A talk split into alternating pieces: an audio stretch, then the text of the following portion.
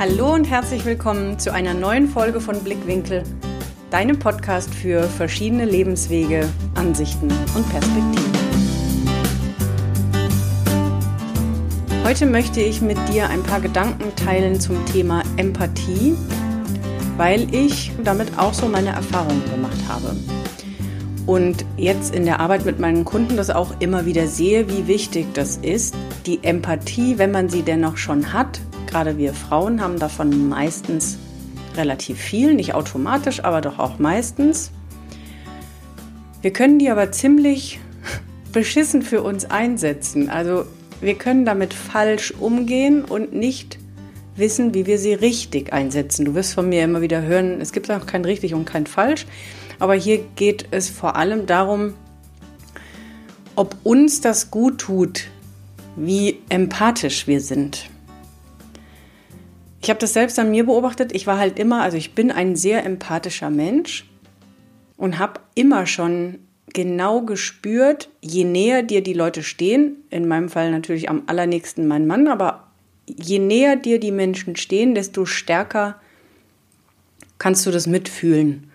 Vielleicht kennst du das ja auch, dass du sogar auf Entfernung spürst, wie es jemandem geht, ohne dass ihr euch irgendwie hört oder lest. Vielleicht kennst du das, dass du eine Ahnung hast, da sind wir wieder bei Intuition und Bauchgefühl, eine Ahnung hast, wie es jemandem geht. Also du spürst, wie jemand drauf ist oder dass da vielleicht auch gerade irgendwas nicht stimmt, ohne dass diese direkte Mitteilung zu dir kam. Sowas ist ja A, Intuition und B, aber auch Empathie. Wenn wir einem guten Freund, einer guten Freundin eben oder in der Familie, der Partner, wenn wir einfach fühlen und spüren, wie es demjenigen geht und das auch mitfühlen können. Und das ist schon genau der Punkt, an dem es, ja, ich sage aus eigener Erfahrung, krass entscheidend wird, was wir damit machen. Und für mich gibt es den Unterschied deshalb so deutlich, weil ich sehe, wie ich in den letzten vier Jahren mit meiner Empathie umgehe und was ich daraus mache und wie sowohl ich als auch andere davon profitieren. Und was ich bis vor vier Jahren mit meiner Empathie gemacht habe und was dadurch passiert ist. Und das möchte ich dir unbedingt mitgeben, weil es für mich ein elementarer Faktor ist fürs eigene Glück und den Umgang mit deinen Mitmenschen. Vielleicht nehme ich dich einfach ein bisschen mit in die Empathie bis vor vier Jahren bei mir. Ich habe genau das, was ich gerade beschrieben habe, ich fühl, fühle und spüre sehr deutlich, was bei anderen so los ist. Je näher sie mir stehen, desto mehr. Und früher war es aber eben so, dass ich mich dann komplett in dieses Gefühl mit reingegeben habe. Ich habe dann tatsächlich irgendwie gefühlt mitgelitten und wollte doch so auch unbedingt helfen und habe das mit so deutlich gespürt und habe ja auch teilweise gemerkt, ich kann jetzt nicht die Situation retten und helfen und lösen, aber ich will es so gerne. Habe ganz viel meiner Energie da reingegeben, nach Lösungen oder Ideen zu suchen für den, die andere, anderen. Aber im Endeffekt bin ich ja mit in dieses Meistens sind es ja negative Gefühle. Also wir können uns natürlich auch wunderbar mitfreuen. Das ist was total Schönes und dann befruchtet sich die Freude. Aber ich denke, heute reden wir eher für, also um Dinge, wenn das Gegenüber eben irgendwelche traurigen, wütenden, enttäuschenden, negativen, schmerzhaften Gefühle hat. Und wenn du das mitempfindest und mitfühlst und dich damit reinstürzt, dann hat sowohl dein Gegenüber als auch du nichts davon, bis auf dass derjenige sich verstanden fühlt. Das ist total schön, wenn wir uns verstanden fühlen. Das wollen wir natürlich auch alle. Und umgekehrt, wenn du der Empathische bist, dann ist es ja auch dieses Mitgefühl miteinander und ein Gefühl von Verbundenheit und derjenige mag mich vielleicht jetzt auch besonders gern, weil ich ihn so gut verstehe. Das, das läuft ja alles in unseren 95 Prozent Unterbewusstsein ab es hat nur niemand was davon. Ich habe da auch sehr viele Jahre gebraucht mit vielen Schmerzen, die folgten, sowohl körperlich als auch emotional. Und deswegen möchte ich dir das auch so unbedingt mitgeben.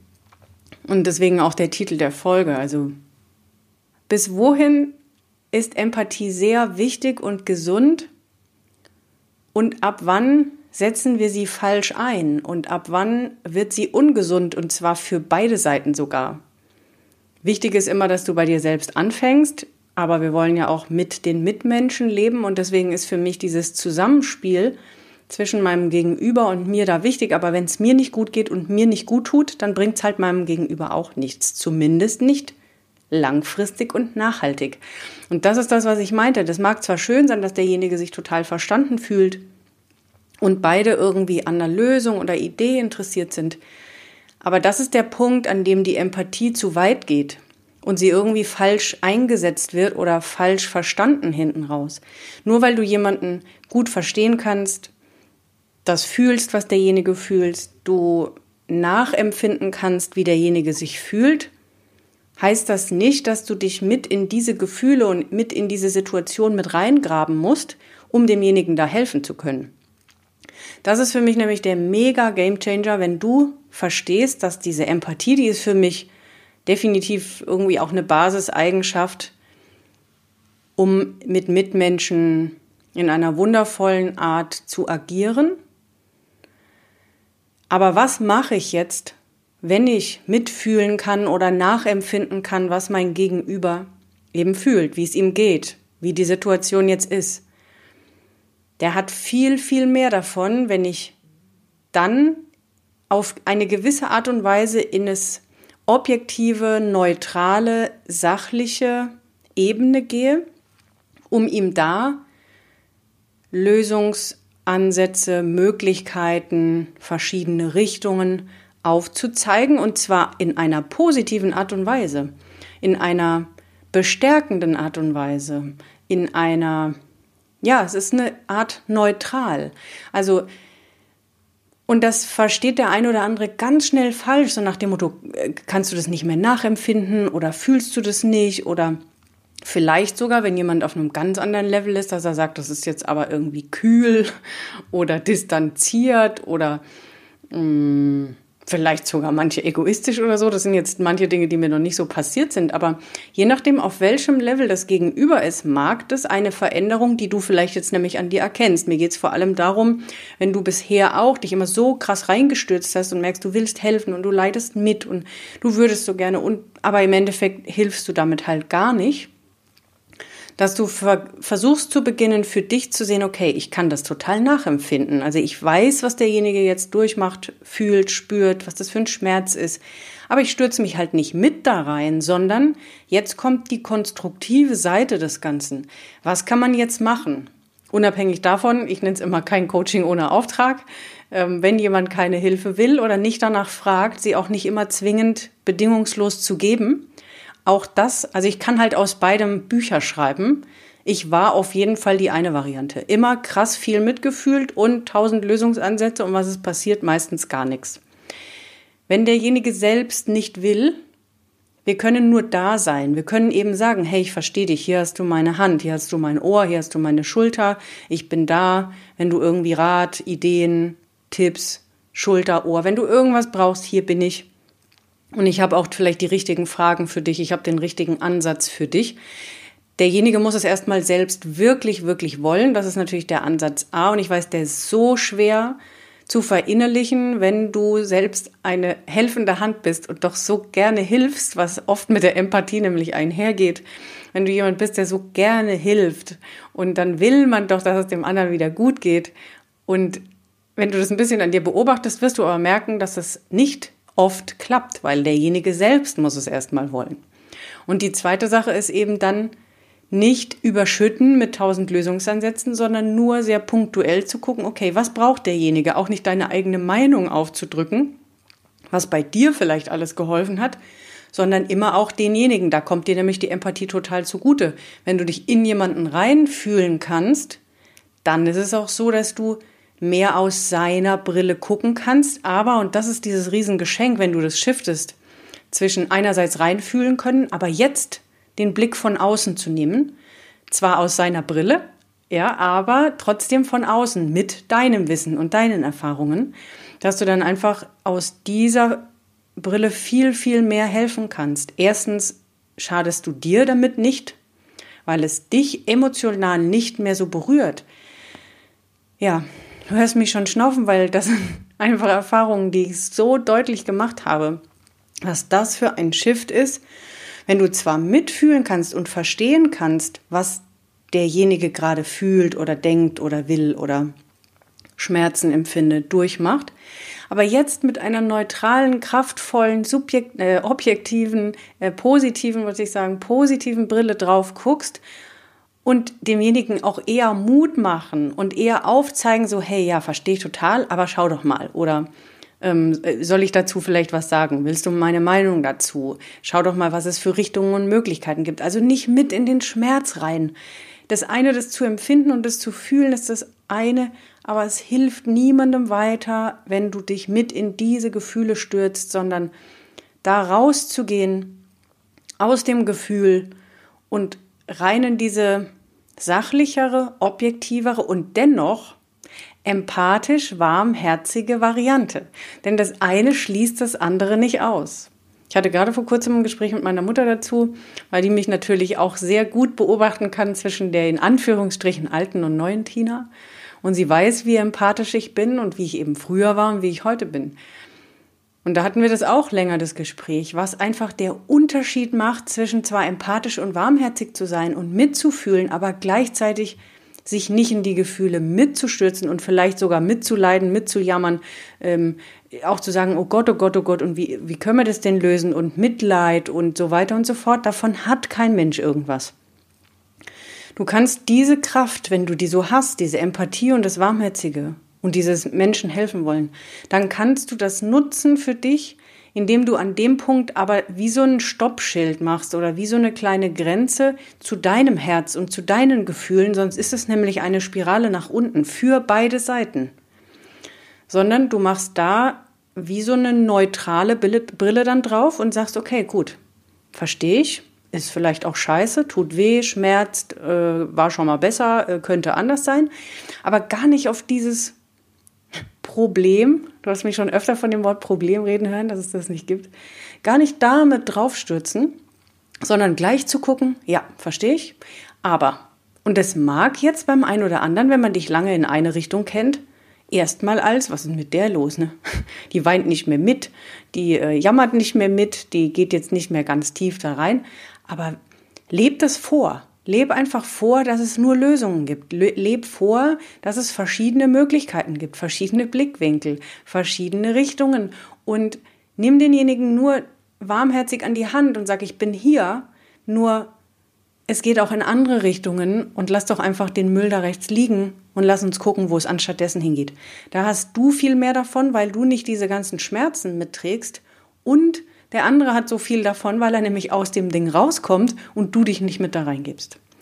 Also das heute vielleicht eine bisschen etwas kürzere Folge, aber ich wollte dir einfach nur mitgeben, wenn du empathisch bist, aber merkst, dass du dich vielleicht teilweise zu sehr vereinnahmen lässt, beziehungsweise wir tun das ja selbst, aber dass du doch dich jetzt in dem Text wiedererkannt hast, dich selbst zu sehr in Gefühle von anderen reinstürzt, vielleicht ja auch sogar einmischst oder dich da zu sehr mit in den Strudel ziehen lässt, dass du dir da so eine gesunde Form von Schutz aufbaust, die dich halt selbst erstens emotional schützt und gleichzeitig dich aber bekräftigt und bestärkt, demjenigen dann erst recht helfen zu können. Weil du derjenige bist, den derjenige dann braucht, weil wir brauchen nicht jemanden, der uns mit in die, der sich mit in unsere Gefühle setzt und da rumbadet. Das mag vielleicht ja mal kurzzeitig ein nettes Gefühl sein, aber es bringt uns halt nichts, sondern dass es viel, viel mehr bringt, wenn jemand von außen gefühlt, und das Geilste ist ja, wenn der von außen drauf guckt, aber emotional total mit mir verbunden ist. Es gibt nichts Schöneres, eine starke Verbindung zu jemandem zu spüren und gleichzeitig aber, dass derjenige die neutrale Brille behalten kann und sagen, hey, er kann ja auch die Hand auf die Schulter legen, auf den Kopf, auf den Arm und sagen, ey, scheiße, kann ich total nachvollziehen, aber guck mal. Weil nur dann können wir diese Empathie uns und dem anderen zunutze machen. Ich hoffe sehr, dass dir das ein bisschen geholfen hat, wenn du ein empathischer Mensch bist oder gerne einer wärst, wie du die richtig einsetzen kannst, wie gesund Empathie ist und ab wann sie eben leider nicht mehr gesund ist. Ab wann Empathie in eine falsche Richtung abdriftet und dann dir und dem Gegenüber gar nicht mehr gut tut, aber vor allem jetzt dir. Lass mich doch sehr gerne wissen, was du denkst zu dem Thema, vielleicht auch zu eigenen Erlebnissen. Gegebenenfalls kennst du ja schon die eine und die Variante und hast da auch schon Erfahrungen zugemacht. Also ich freue mich von dir zu lesen zu der Folge und was du für Erfahrungen mit Empathie bisher gemacht hast. Vielleicht kennst du auch Menschen, die gar nicht empathisch sind, wie du mit denen agierst, interagierst oder ob du selbst da schon Veränderungen an dir festgestellt hast. Also ich bin sehr gespannt. Lass es mich gerne wissen unter dem Post in Social Media. Ansonsten würde ich mich auch freuen, wenn ich dich in meiner Facebook-Gruppe sehe. Alles beginnt bei dir. Führe das Leben, das zu dir passt. Das gehört insofern wunderbar zu dem Thema, als dass ich eben auch an mir gemerkt habe, solange ich die falsche Richtung Empathie eingeschlagen hatte, ging es eben auch für mich dann doch in die falsche Richtung. Diese ganzen Schmerzen und gesundheitlich und Schlaf und Beziehung und emotionale und Unzufriedenheit ist ja nur dadurch gekommen. Wenn du dich zu sehr in anderen Gefühlen bewegst, bewegst du dich eben zu wenig in deinem Gefühl. Also so schließt sich auch der Kreis zu diesem ähm, Lebe das Leben, das zu dir passt. Wenn du so sehr in anderen Gefühlen bist und so sehr bei anderen und dich um die anderen kümmerst, kümmerst du dich einfach nicht um dich. Und dann verrutscht automatisch das ein oder andere, weil du zu sehr also zu sehr bei den anderen und zu wenig bei dir selbst bist. Es beginnt alles bei dir. Und so kommst du auch erst wieder zurück zu dir, wenn du also nicht nur empathisch den anderen gegenüber bist, sondern im Endeffekt auch empathisch mit dir selbst mal zu gucken, was tut mir gut, was brauche ich, wie fühle ich mich denn wirklich gut. Und wenn du an dem Punkt stehst, zu merken, ja, Tina, das verstehe ich total gut. Ich bin nämlich auch gerade auf so einem Veränderungsweg und merke, dass ich viel mehr zurück zu mir muss und viel mehr jetzt mal zu den Bedürfnissen stehen darf, die ich schon so lange unterdrücke oder habe. Also dazu, das kenne ich alles, das kenne ich alles. Deswegen ist es so unglaublich schön, Menschen auf diesem Weg zu begleiten, eben wieder zurück zu sich zu kommen. Wer bin ich? Was will ich? Wie will ich leben? Und diesen Weg dann zu gehen mit allem, was eben da dazugehört, sowohl in dir drin als auch im Außen. Und es macht eigentlich unheimlich Spaß, diesen Weg zu gehen, wenn man merkt, wie man sich selbst befruchtet und die anderen wo viele eben diese Angst haben, die ich dir total gerne nehmen möchte, dass da so viel Schlechtes passiert, sondern dass da nur Gutes passi äh, passiert, wenn du beginnst, diesen Weg zu gehen. Wenn dem so ist, dann schreib mir bitte gerne und dann lass uns einfach mal sprechen, ob wir beiden zusammenpassen und wir den Weg miteinander gehen können. Und ansonsten freue ich mich natürlich auch auf die nächste Woche zur nächsten Folge von Blickwinkel, deinem Podcast für verschiedene Lebenswege, Ansichten und Perspektiven. Mach's gut und pass auf dich auf.